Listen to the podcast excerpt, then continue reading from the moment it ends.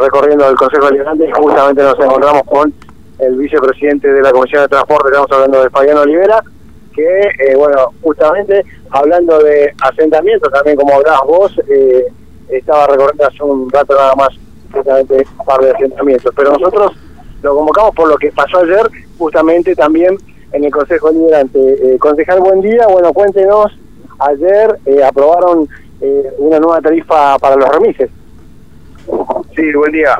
Eh, hemos consensuado, como lo hemos hecho siempre, una nueva tarifa para los remises y taxis. Y bueno, siempre cuando se habla de, remises, se habla de un montón de cosas que forman parte de la realidad de los remiseros y después se termina tocando siempre la tarifa. Hemos tratado de tener una tarifa acorde un poco a la realidad económica y en lo posible también en que el remisero pueda trabajar bien y, y, bueno, vamos, ellos pedían más, pero el problema de la de lo económico de la, o de la tarifa para que el remisero pueda trabajar no es solamente la bajada de bandera, hay cada vez hay más remises inhabilitados, la municipalidad ha descuidado eso, da un fracaso en cuanto al control ante los remiseros, que fue el tema que más se debatió, o va, mejor dicho, se escuchó de los agencieros, la falta de control de los remises, los remises truchos, y después se tocó tarifa, entonces se dio una bajada de bandera, creo que el 25% ha sido un aumento importante para ellos, pero aumentar la tarifa no es resolver el problema de los reviseros. Fernando, Sí, Olivera, buen día. ¿Cómo le va, Fernando? Lo saluda. ¿Cómo anda? Bien, bien. Este, bueno, eh, lo que pasa que, claro, eh, eh, es lo único que en definitiva se puede controlar con el tema remise, digamos, ¿no? ¿A qué me refiero? Porque después, en definitiva, se lanzan un montón de normativas o regulaciones para, para el remis y muy pocos cumplen y no hay control tampoco, digamos, ¿no? Esta es la realidad. Lo único que ni, ni siquiera con la tarifa se puede controlar, ¿no? Esta es la realidad. Ha fracasado, Fernando, el trabajo en cuanto al transporte de remis, del público de remis y al mm. colectivo, ¿no? Por el fracaso de la gestión. Porque nosotros, cuando hablamos con los remiseros, con los agencieros, siempre pasa lo mismo. Eh, empiezan a quejarse, cuestionar la falta de control de la municipalidad, porque vos tenés remises en la ciudad que están circulando sin odómetros, sin reloj, sin ficha de chofer, no están habilitados, entonces vos podés hacer la mejor ordenanza mm. o darle la posibilidad al remisero de, una tarifa acorde, pero después vos vas a la calle y la mitad de los remises que están trabajando en la ciudad eh, son, son truchos. Entonces, eh, trabajamos como en vano, digamos. Entonces, vos decís, vos le das la tarifa que le da, ellos cobran lo que quieren. Entonces, si la municipalidad no hace su trabajo, después es muy difícil cuidar al usuario, ¿no? Porque lo primero que dicen los remiseros es poco. Mm. Es poco, pero si todos cumpliéramos, vos le podés dar una tarifa como, como, como pida. Pero siempre el remisero viene por más y es entendible, sobre todo el chofer, ¿no? pero a la hora de la verdad la municipalidad no controla y aquel revisero bueno que cumple con la ordenanza, que, que bueno, que, que, trabaja bien, mm. eh, tiene esa competencia de leal que yo creo que es el gran problema el impacto económico del de terreno. Es una competencia totalmente de pareja. Mm. Ahora, eh, Olivera, permítame cambiar de tema y hablar otro, de otra cuestión, porque, eh, eh, bueno, acá hay un corte de ruta ahora a propósito de lo que ha pasado Guernica en solidaridad y un poco se lo trasladaba también la pregunta a las organizaciones sociales, el tema de los asentamientos, ¿no? Y una, una mirada, por lo menos empírica, es decir, de ir a mirar y ver que cada vez hay más gente en estos asentamientos y que inclusive se están creando nuevos.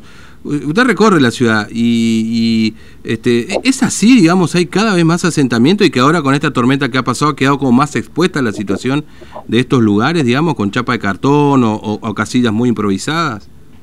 Sí, es verdad. Eh, no es que crece nuevo asentamiento. En los asentamientos que ya en su momento fueron erradicados, volvieron a instalar mucha gente, producto obviamente de la falta política habitacional que tiene este gobierno, ¿no? Obviamente, o sea, estamos viendo módulos destruidos, abandonados, estamos viendo viviendas del IPB destruidas, abandonadas. Entonces, el gran problema es que todo ese gran esfuerzo que han hecho en los, últimos años con esta política de reordenamiento urbano, de crear estos, estas urbanizaciones como el Nivel, de San Isidro, 7 de Mayo, Porvenir, mm. Lote 3, eh, como se trancaron las entregas de los módulos, la gente vuelve a los asentamientos cansado de esperar.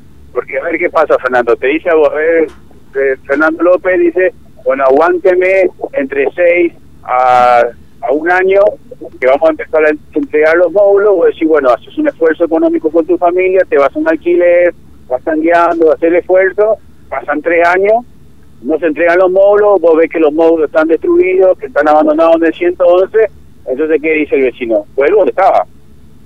Y la policía lo deja. Entonces, primero son 10, después son 20, después son 50, y cuando te das cuenta tenés un barrio en un asentamiento.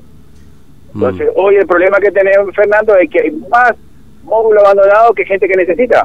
Si vos te vas al barrio San Juan, que estuve escuchándote ayer, vos te vas al barrio San Juan, hay 21 familias mm. esperando módulos. Vos te vas al barrio Libre Rivira, hay 28 personas, hay Vos te vas al barrio San Antonio, son 14 personas.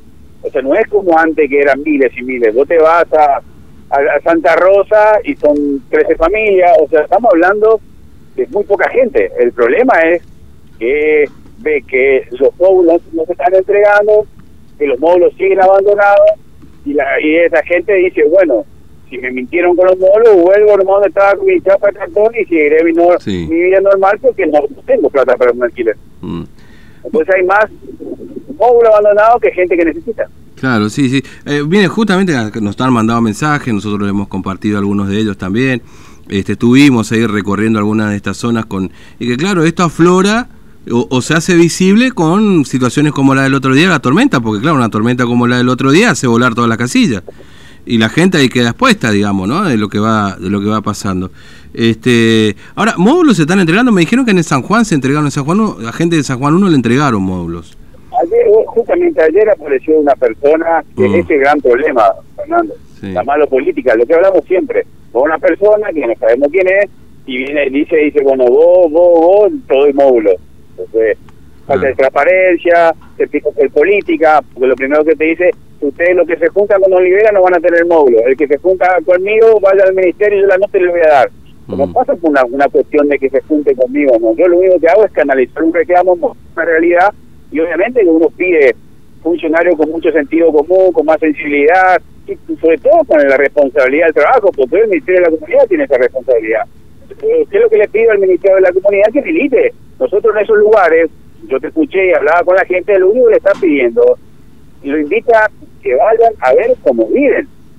Entonces te dice, ahí tenés 21 familias en San Juan, las cuales tenés 14 que han sido censadas hace tres años y que van al ministerio y no la, no la tienen. Y cada una persona que dice, bueno, te doy a vos, a vos, a vos, vayan a la mañana, a la hora de la tarde, te doy al módulo. ¿Qué transparencia? ¿Cuál es el sentido que estén así? Obviamente lo único que logra es más enojo, porque vos tenés que hacer una cosa institucional, Fernando, nada un trabajo especial para ver de quién es. De hecho, sí, de hecho me manda mensaje y me dice, a esta persona le entregaron y a mí no me entregaron, me dice. Bueno, hay que tener la mala política.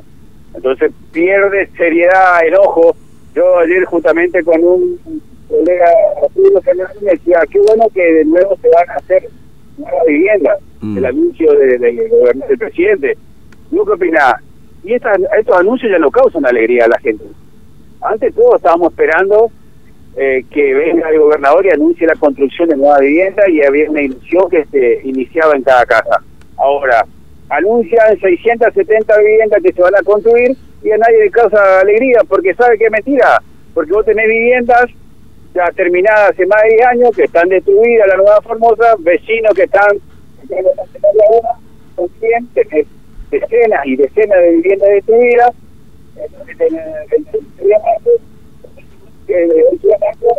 y gente que te hace 20 años mm. y no le dan. Cuando ahora el IPB salió a decir, venga, no te sé, yo te he escuchado en tu programa hablando la gente enojada que iba hacia la cola, no había respuesta. Entonces no causa alegría este tipo de anuncios, porque mm. la gente está cansada que le mientan. y entra esto, Fernando, que vos decís, la mala política, que entra un puntero, te dice a vos sí, a vos no, a vos sí, ¿en concepto de qué? Porque son viviendas públicas, son módulos que la que la verdad que el gobierno tiene que entregar a la gente que verdaderamente necesita de forma transparente y se hace política, por eso la gente... Eh, Olivera, gracias, muy amable, que tenga buen día. Un abrazo. Ahí está, muchas gracias al Sí. concejal Fabián Olivera, Sí. eh, porque bueno, justamente va a estar, eh, bueno, estaba eh, yendo para otro asentamiento, me Mm. decían que uno que está en- acá en, la zona norte me decía que iban a ir a ver eh, con, otros concejales, pero bueno, Sí. Eh, es un problema que no termina. el tema No, vos sabés que eh, vamos a empezar a hablar de esto, este Tintu, porque me está- estoy recibiendo mucho mensaje de gente que está con esta situación. Vamos a pegarnos una vuelta por esos barrios, déjenme hoy, no, hoy va a ser imposible. Seguramente será mañana con ustedes, con el trabajo que ustedes hacen todos los días, sé que suelen ir a estos asentamientos, suelen hablar con la gente. Yo sé que a veces algunos se enojan porque dice, eh, pero al final todo el mundo reclama móvil. Pero bueno, tenemos que mostrar lo que pasa también, ¿no? Eh, nos, han- nos están mandando mensajes recibidos un montón. Y como, le- eh, mire, eh, le, le digo al oyente también, este, ¿a, qué los, mensajes estoy recibiendo? Porque una persona que nosotros subimos un video, eh, que nos mandaron, por supuesto, donde mostraban la situación, parece que le entregaron un módulo, ¿no es cierto? Bueno, resulta que a la otra gente que estaba ahí no le entregaron el módulo. Entonces empiezan los problemas, ¿viste? Que por qué le entregaban a ella, que porque ustedes subieron el video, que porque esto, porque lo otro. Yo le aclaro, nosotros vemos todos los mensajes, por más que no los contestemos, vemos todos los mensajes. En general no contestamos porque la verdad que son opiniones y, y si alguien nos pide alguna, alguna nota, general- ahí sí coordinamos un poco, ¿no? Este, pero bueno, hace tiempo que no hablamos del tema de lo que pasa en estos asentamientos, ¿no? Eh, y que ahora con la tormenta quedó expuesto. Gente que se le fue a la miércoles los... eh, bueno, en el lote 111 también, Bueno, digamos, que es un módulo. a- ayer en, eh, en el San Juan 1 Mm. eh, se tra- trasladaron a cuatro familias, Fernando. Cuatro Sí. familias que estaban hace dos semanas nada más que se fueron, se metieron ahí y que volaron justamente con el tema de la del- del- de la tormenta. Mm. Y, y bueno, nos mandaron estos videos, nos avisaron que se estaban justamente yendo y que eh, está viendo que eh, justamente eh, eh, le trasladaban a esta persona, ¿no? Eh, pero bueno, eh, hubo todo un, todo un, un problema con esto porque hay gente que, que está esperando hace más de dos años, tres años. Sí, bueno, o sea, eh, bueno, hay gente que... Marce, ¿Cuánto hace que esperaba una vivienda? 20, 20 años, 20 años, 20 años, 20 años. Así es. Y ¿no? es así, ¿viste? O sea, eh, y si le, le empiezo a preguntar a los oyentes hace cuánto que espera, hace un montón. Lo que pasa es que, claro, el problema es el mismo de siempre. Esperamos que el Estado resuelva una situación que el Estado no puede resolver, que es el déficit No. habitacional. No es que no pueda resolver, porque seguramente a muchas familias le entregaron viviendas, claramente que sí, pero la demanda de viviendas es mucho más alta de la que el Estado ofrece en oferta, ¿no? Por distintas circunstancias, porque pasó Macri, porque antes tampoco era que ya, porque cuando Gildo prometió aquel déficit habitacional cero, era una mentira. Él Claro, sabía que estaba diciendo una mentira, porque él mismo sabía, porque no se iba a resolver ese déficit habitacional. Lo dijo porque estaba en campaña. Fue una mentira como el déficit, eh, como la pobreza cero de Macri. Bueno, pero lo que pasa es que acá lo que manifestaba el concejal Olivera es que hay eh, lugares donde nosotros fuimos ¿no? y están totalmente destruidos y abandonados, ya terminados algunas viviendas y, y después eh, empiezan a robar eh, eh, todo lo que es eh, la- las ventanas, las puertas, Fernando. Sí. Empiezan a robar todo eso. ¿no? Así que Sí, sí, claramente. Eso es lo que se está viendo. ¿no? Bueno, Tintu, gracias. eh, Hasta luego. Hasta luego. Vamos a hablar de ese tema, porque obviamente eh, se anunció el otro día construcción de vivienda. Pero, pero ustedes saben cómo es, anuncian la construcción de vivienda y después pasa años hasta que finalmente esa vivienda impacta